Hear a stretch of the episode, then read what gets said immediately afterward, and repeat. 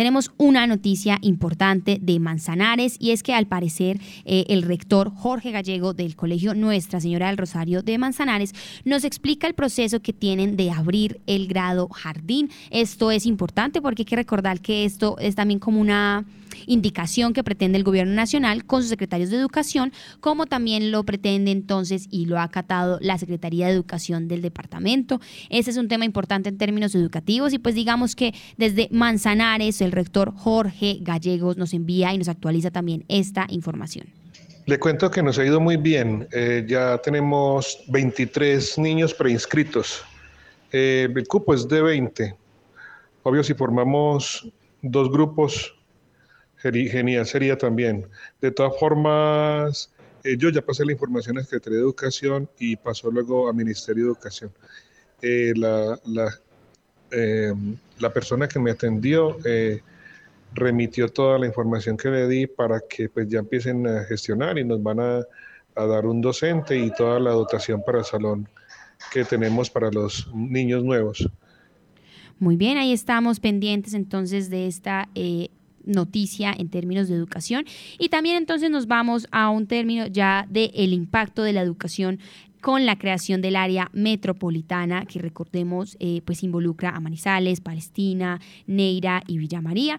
Y a esta hora, Catherine Estrada, la directora de campus universitario, nos habla de este impacto y digamos que como la mejoría o las posibilidades de creación y de innovación y por supuesto las ventajas del área metropolitana en términos educativos, también para acá, para nuestra ciudad y para el área metropolitana y cómo involucra esto a los estudiantes y también a los docentes y cómo esto mejora y ayuda a potenciar la educación. En cuanto al área metropolitana y el proceso de educación, yo creo que es, es importante reconocer dos cosas. Una, reconocer, por supuesto, eh, las líneas, las, las autonomías, los liderazgos de cada uno de los municipios del área metropolitana por sus secretarios de educación. Eso es súper importante.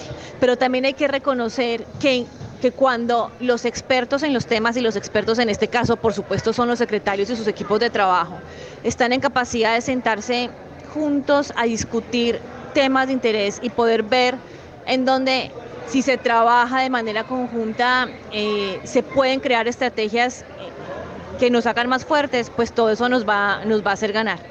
Eh, a, ganar en, calidad para nuestros estudiantes, en mejorar las condiciones. Algo muy importante también es que, pues, por supuesto, los estudiantes de Manizales no solamente son de Manizales, 40% de nuestros estudiantes son foráneos.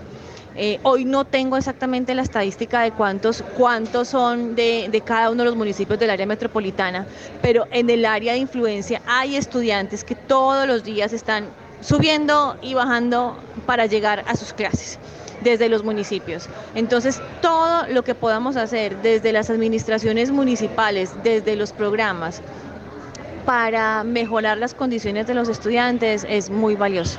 Y es en ese mismo sentido muy valioso sentarse a discutir en dónde, desde, desde la, experticia de cada uno de los secretarios, en dónde están los dolores comunes, eh, las fortalezas y las complementariedades para poder emprender como un plan de acción que pueda ser beneficioso para, para los estudiantes.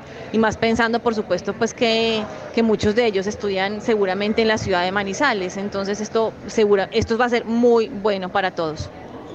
Muy bien, escuchábamos entonces a Catherine eh, Estrada, ella es la directora de Campus Universitario. Nos ampliaba un poco más esta información sobre las ventajas o el impacto más bien que tiene que el área metropolitana pues involucre a varios municipios en términos exclusivamente de educación.